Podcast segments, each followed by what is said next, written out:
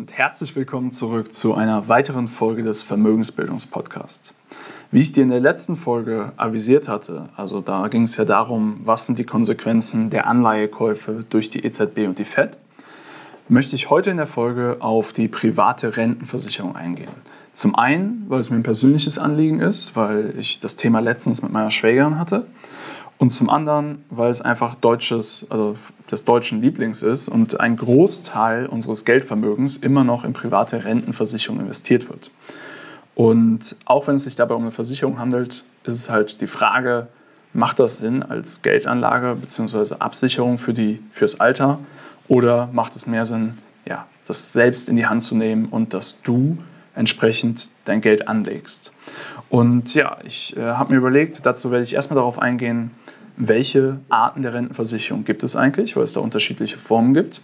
Und dann, ähm, ja, was spricht für, was spricht gegen so eine Rentenversicherung und was kannst du machen, wenn du bereits eine abgeschlossen hast oder ob, wenn du darüber nachdenkst, eine abzuschließen.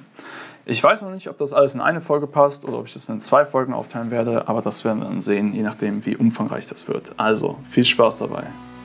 Du willst als Frau mehr aus deinem Geld machen? Und endlich eigenständig selbstsichere Finanzentscheidungen treffen, damit du die Freiheit hast, dein Leben so zu gestalten, wie du es dir wünschst, dann bist du hier genau richtig. Herzlich willkommen beim Vermögensbildungspodcast. Mein Name ist Florian Winkenbach. Ich bin erfahrener Finanzexperte und unabhängiger Finanzcoach für Frauen. In diesem Podcast erhältst du umfangreiches Expertenwissen und viele wertvolle Tipps für das richtige Mindset, um finanziell erfolgreich zu werden kostspielige Fehler zu vermeiden und von echten Erfahrungen direkt aus der Praxis zu profitieren. Ich wünsche dir jetzt ganz viel Spaß beim Zuhören, Lernen und Umsetzen.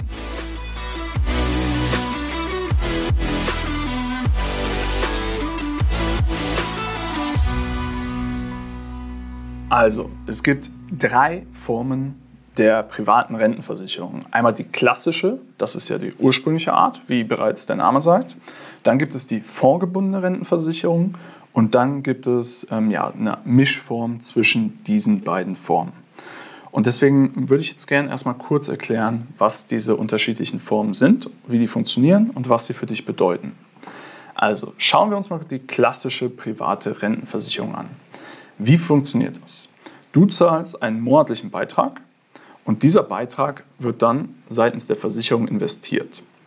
Und als Rendite erhältst du zwei Bausteine. Zum einen erhältst du einen Garantiezins, also dass das Kapital, was du einzahlst, garantiert verzinst wird und dadurch die Möglichkeit besteht, dir auch einen gewissen äh, Betrag als Rente zum Zeitpunkt deines Renteneintritts zu garantieren. Also sagen wir, du zahlst 100 Euro ein, Du hast äh, eine garantierte Verzinsung von ein paar Prozent und kriegst dann in 30 Jahren oder wann auch immer du in Rente gehst, kriegst du halt nicht 100 Euro wieder, sondern vielleicht 140 oder 150. So, als zweiter Baustein ist dann aber noch die Überschussbeteiligung. Das heißt, ähm, dass du an den Gewinnen des Versicherers beteiligt wirst. Das ist aber natürlich nicht garantiert, sondern nur sofern der, die Versicherung, äh, bei der du dein Geld anlegst oder ja, in die private Rentenversicherung einzahlst, Überschüsse generiert, dann erhältst du als Versicherter auch einen Teil davon. Und das kann natürlich deine zukünftige Rente nochmal erhöhen. So, jetzt müssen wir aber sagen, Du hast ja gelernt in, in der letzten Folge, dass wir uns ja in diesem Niedrigzinsumfeld bewegen und dass ja die, die Zinsen auch am langen Ende, also auch bei 10, 20 und 30-jährigen Staatsanleihen, immer weiter sinken, weil alles aufgekauft wird, dadurch die Preise steigen und die erwartete Rendite einfach sinkt. Und Neuemissionen entsprechend aber auch zu niedrigeren Zinsen ja begeben werden. Was ist das Problem dabei?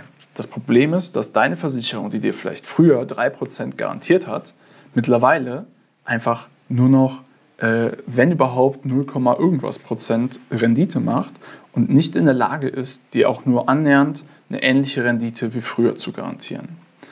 Und dann ist es halt so, dass, naja, du hast Kosten, die mit der Versicherung verbunden sind, aber du hast eine Rendite, die gegen Null geht bei, auf deinem Garantiezins. Also ähm, dann ist die Frage, die man sich stellen muss, lohnt sich das noch? Und ich habe dieses Beispiel, wie gesagt, für meine Schwägerin mir mal angeschaut und sie hat, also ich muss mal die Zahlen hier ganz kurz nachschauen, sie hat, ähm, wenn man im Vertrag dann liest, in den Kleingedruckten, dann steht da drin, dass sie jährlich einen Beitrag von ja, 1000, knapp 1300 Euro bezahlt, also ein bisschen mehr als 100 Euro im Monat. Dass zu Beginn erstmal Abschluss- und Vertriebskosten von 2,5 Prozent anfallen, was quasi eine, eine Jahresrate ist. Und dass dann aber in Zukunft von dem jährlichen Beitrag auch nochmal 202,60 Euro an Verwaltungskosten im Durchschnitt enthalten sind. So, das heißt, wenn Sie 1300 Euro im Jahr investiert, in ihre private Rentenversicherung und 202,60 Euro sind erstmal Kosten, die abgezogen werden, dann sind das ja, über den Daumen gepeilt um die 15% Kosten. Das heißt, man müsste ja erstmal 15% Rendite machen, um bei plus minus null rauszukommen. Und das ist etwas ähm, bei einem Niedrigzinsumfeld von 0% oder nahe Null und einer, ja, einem Garantiezins von unter 1%. Ähm, ja, macht das Sinn? In meinen Augen absolut nicht. So, also nochmal ganz kurz zurück zur klassischen privaten Rentenversicherung. Du hast einen zugesicherten Garantiezins, du bist unabhängig von Börsenschwankungen, weil halt alles in ja, festverzinsliche Anlagen investiert ist. Du profitierst von der Überschussbeteiligung und du hast eine garantierte Rentenhöhe bis ans Ende deines Lebens. Der Nachteil ist, dass jetzt gerade der Garantiezins sehr niedrig ist und du entsprechend wenig Rendite erzielst und natürlich auch die hohen Kosten, die mit der Versicherung verbunden sind. So, kommen wir zur fondgebundenen Rentenversicherung. Das ist die zweite Form der Rentenversicherung.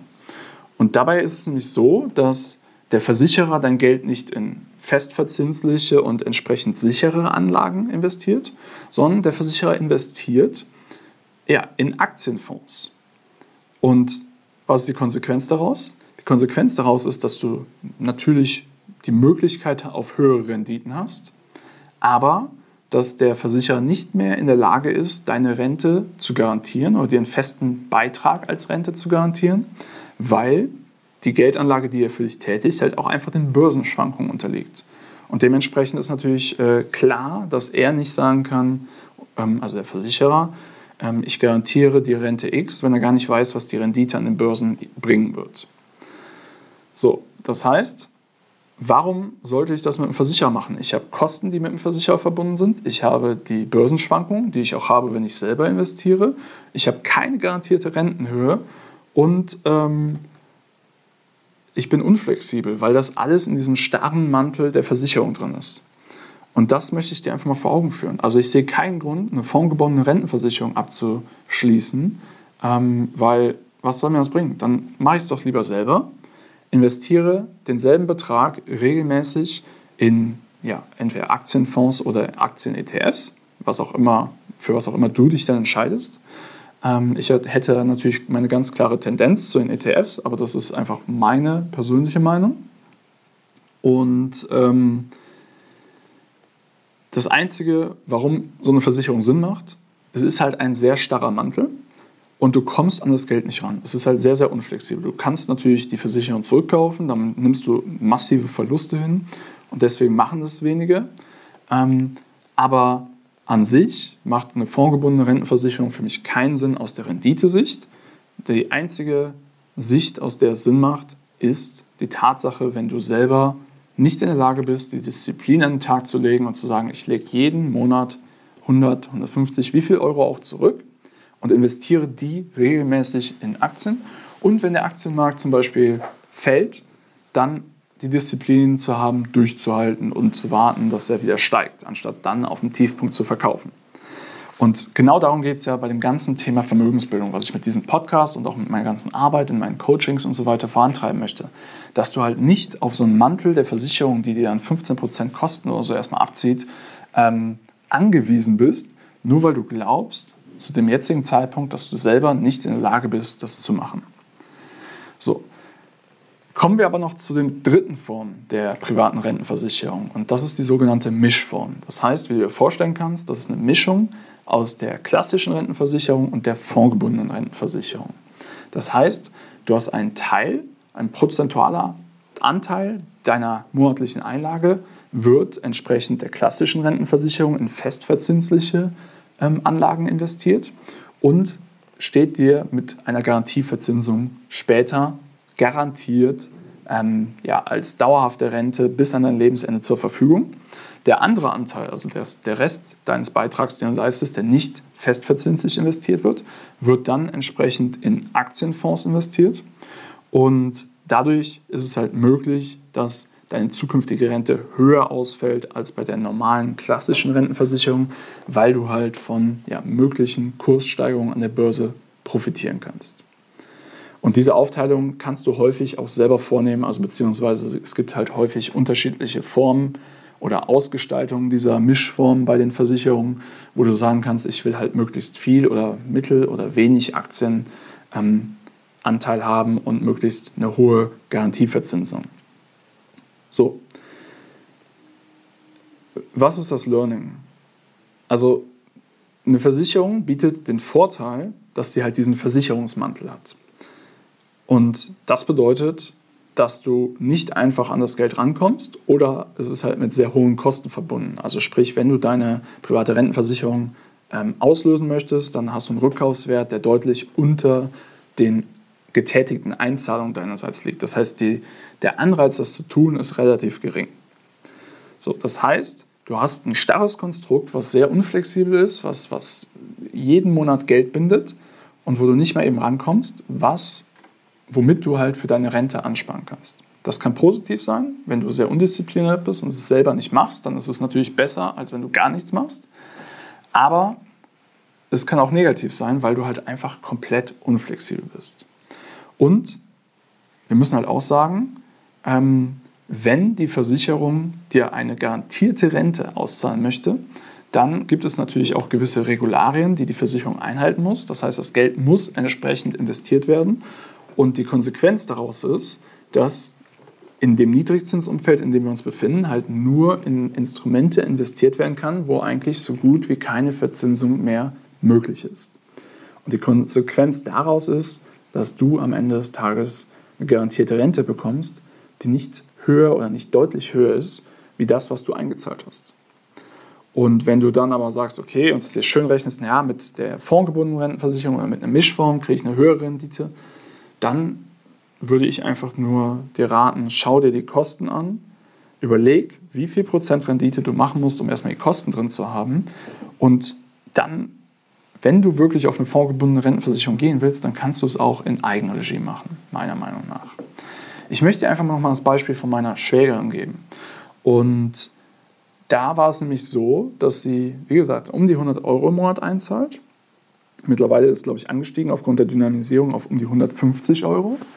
Und wenn sie in 37 Jahren in Rente geht, oder in 36 mittlerweile, ähm, dann wurde ihr eine Rente garantiert von 100, ich glaube 164, 163 Euro bei einer Einzahlung von jetzt 157 Euro.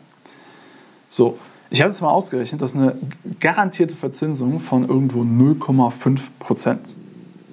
So. Jeder muss für sich selber entscheiden, macht es Sinn, bei einer garantierten Verzinsung von 0,5 Prozent diese Unflexibilität und diese Kosten in Anspruch zu, oder in, in Kauf zu nehmen? Meine ganz klare Meinung ist nein. Und ich möchte jetzt auch kurz hier ähm, das Fazit der Verbraucherzentrale Hamburg mit einnehmen oder mit aufnehmen, weil das zeigt das eigentlich ganz deutlich.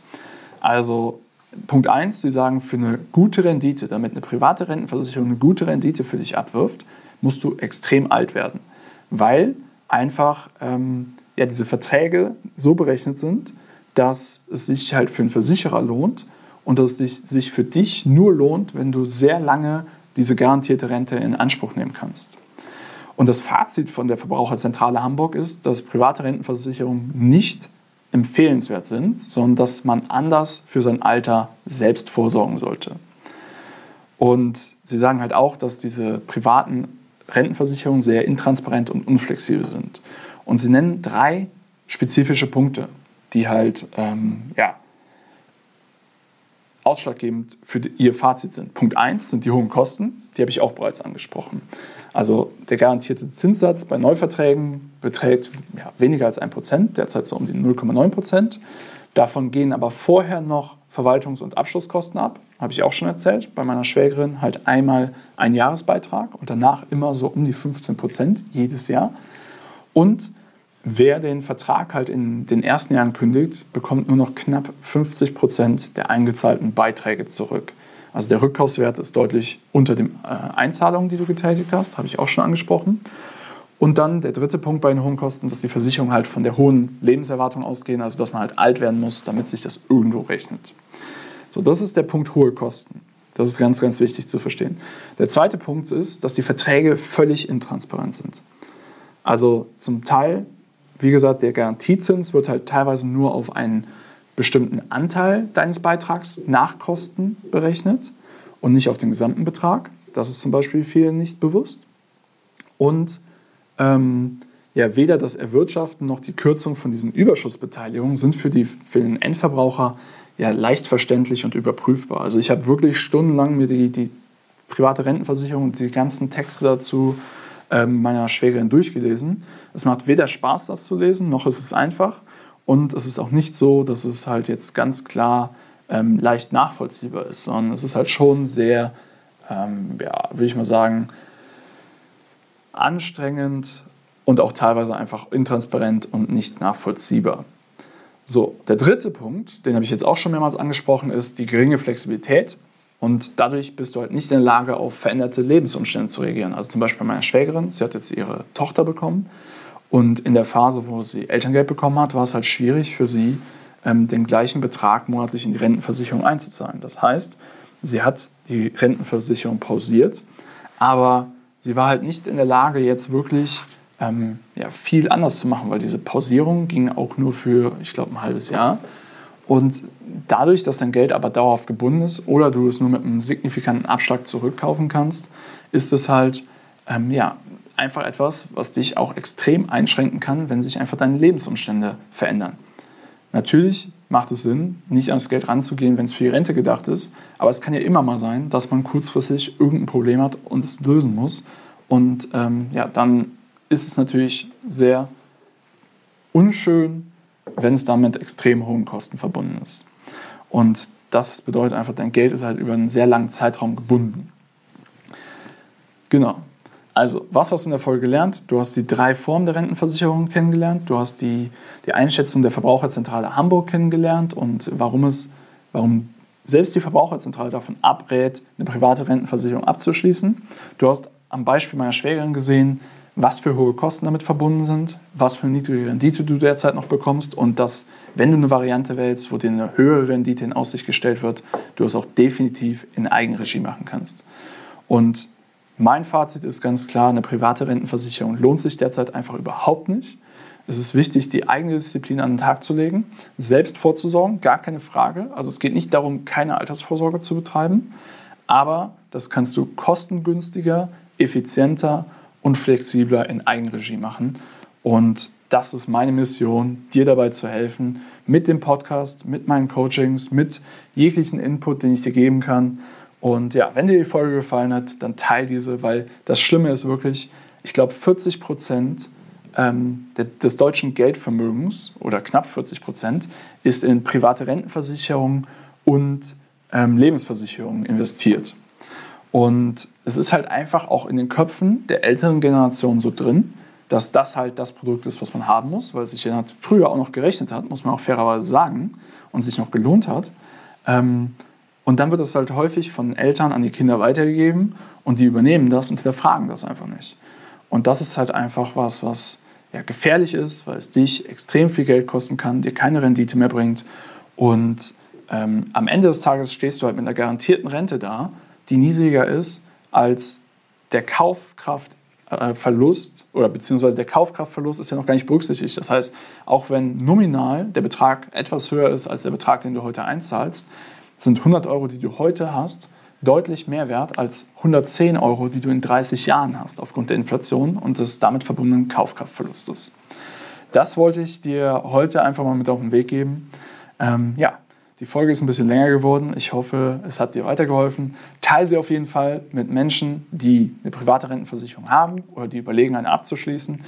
Ich würde mich sehr freuen, wenn ich dir und deinen Freunden, deinen Bekannten, deiner Familie damit weiterhelfen kann. Und ja, jetzt stellt sich natürlich die Frage, was machst du, wenn du eine hast? Was machst du, wenn du eine laufende Rentenversicherung hast? Die Frage kann ich jetzt nicht kurz und knapp beantworten. Wichtig wäre, die genau zu überprüfen, zu schauen, wie lange hast du noch bis zum Renteneintritt, was ist deine erwartete Rente, was ist dein Garantiezins ähm, und ja, wie hoch wird der Rückkaufswert, wenn du die jetzt quasi dir auszahlen lässt und weißt du, wie du das Geld alternativ anlegst, um halt eine höhere Rendite bis zum Renteneintritt mit einer relativ hohen Wahrscheinlichkeit zu erwirtschaften. Ähm, wenn du jetzt in einem sehr fortgeschrittenen Alter bist und du hast schon jahrelang eingezahlt und du hast noch einen guten Garantiezins und dir wird eine entsprechend hohe Rente garantiert, dann würde ich die wahrscheinlich eher laufen lassen. Wenn du sehr jung bist, dann würde ich halt überlegen, das Kapital rauszunehmen. Dann hast du im Zweifelsfall noch nicht so viel eingezahlt und es in Eigenregie anzulegen. Aber wie genau du da dann die Berechnung anstellst, welche Überlegungen und so, das würde jetzt einfach hier den Rahmen sprengen. Also, ich wünsche dir alles Gute. Bis dahin, dein Florian.